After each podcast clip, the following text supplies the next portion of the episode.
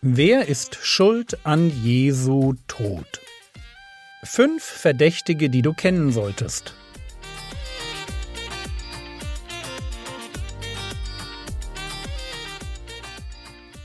Theologie, die dich im Glauben wachsen lässt, nachfolge praktisch dein geistlicher Impuls für den Tag.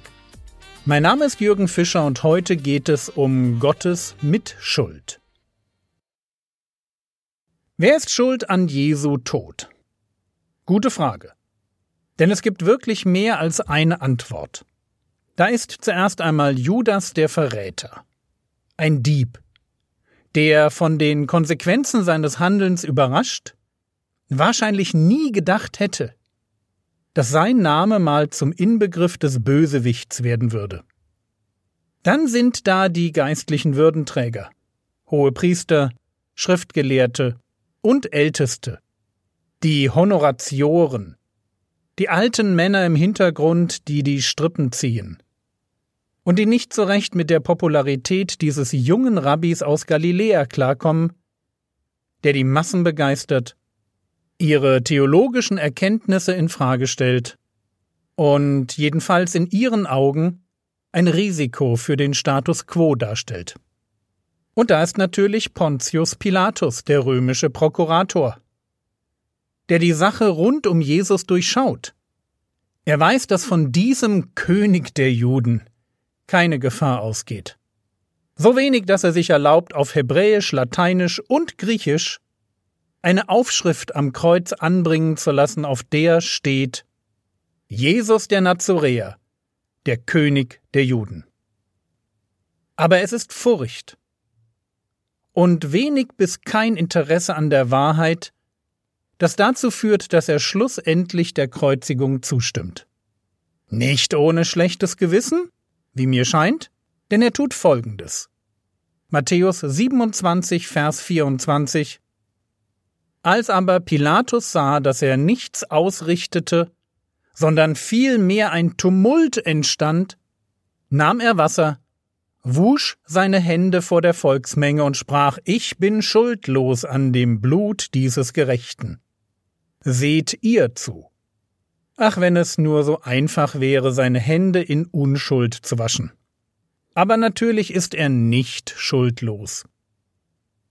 Er war es, der den Gefangenen seinen Soldaten übergab, damit die ihn kreuzigten. Frage haben wir jetzt alle Personen zusammen die Schuld an Jesu Tod sind?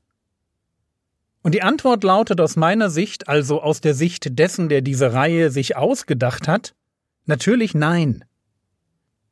Nein, weil Menschen können gar nichts ausrichten, wenn Gott es nicht zulässt. Mag sein, dass der Begriff Schuld haben sich im Blick auf Gott komisch anhört.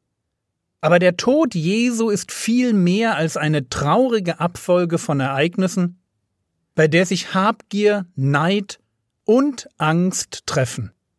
Es ist nicht der tragische Tod eines charismatischen Rockstars, der von der Schickeria erst gemobbt und dann ermordet wird. Jesus ist nicht irgendein Prophet, auch nicht der Prophet der Liebe. Es ist üblich geworden, ihn wenn man Jesus überhaupt für eine Figur der Geschichte hält, es ist üblich geworden, ihn als diese Flower-Power-Figur der Antike zu sehen. Einen, der Liebe predigte und an der Ablehnung des Establishments zerbricht. Eine tragische Gestalt, die besser in die Siebziger der Hippies passt als ins römische Reich. Jesus Christ Superstar. Aber solche Gedanken sind natürlich völliger Quatsch. Der Tod Jesu ist nicht der Tod eines Menschen, der sterben muss, weil andere Menschen ihm nach dem Leben trachten. Es ist der Tod eines Menschen, der sterben muss, weil er anderen Menschen das Leben bringen will. Der Tod Jesu war geplant. Er war von Anfang an das Ziel seines Lebens. Im Hebräerbrief lesen wir davon, wie wenn man das menschlich mal so sagen darf, wie sich Vater und Sohn vor der Menschwerdung beraten und wie der Sohn sein Einverständnis gibt, das eine Schlachtopfer für Sünden zu bringen.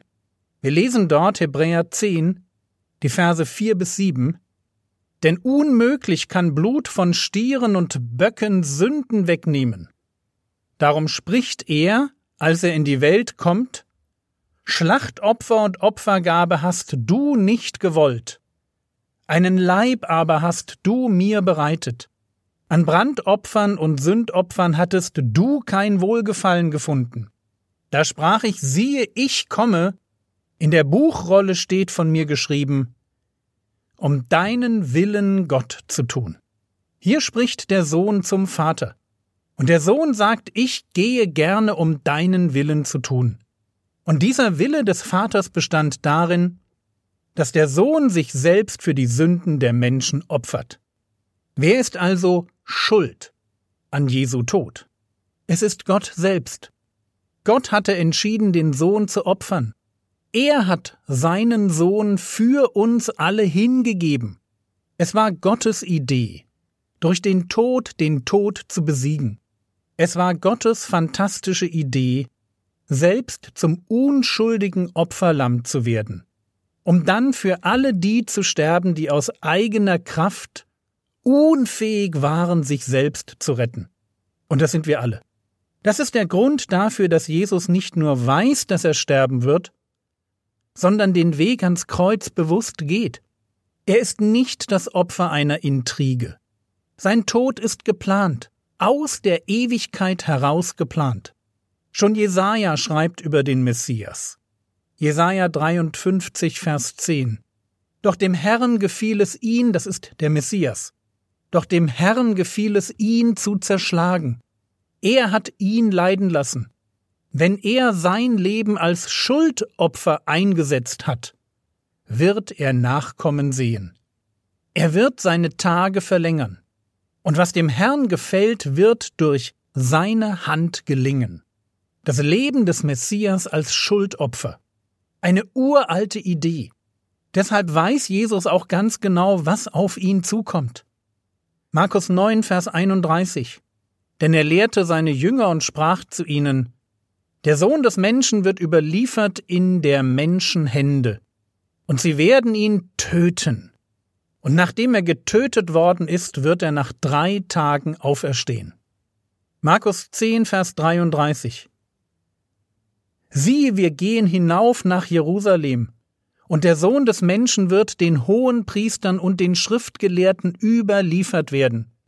Und sie werden ihn zum Tod verurteilen und werden ihn den Nationen überliefern. Jesus weiß, was auf ihn zukommt. Und doch geht er den Weg zu Ende. Er wird zum guten Hirten, der sein Leben lässt für die Schafe. Achtung, er lässt es. Man nimmt es ihm nicht. Und so heißt es mit letzter Souveränität ganz am Ende, am Kreuz. Vater, in deine Hände übergebe ich meinen Geist. Und als er dies gesagt hatte, verschied er. Wer ist schuld an Jesu Tod? Gott selbst. 1. Johannes Kapitel 4 Vers 10 Hierin ist die Liebe.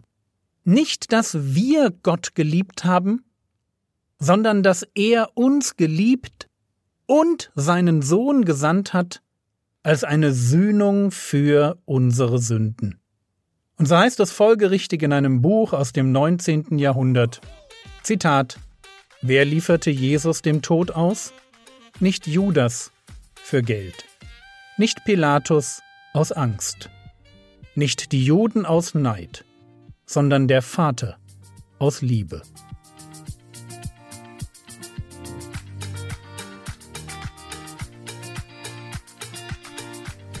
Was könntest du jetzt tun? Du könntest dir überlegen, wie sich Jesus heute, am grünen Donnerstag, gefühlt haben mag. Versuch einmal, dich in seine Lage hineinzuversetzen. Das war's für heute. Wenn du noch keine Überzeugung hast, dass es wichtig ist, Bibelverse auswendig zu lernen, heute wäre ein guter Tag, um das zu ändern.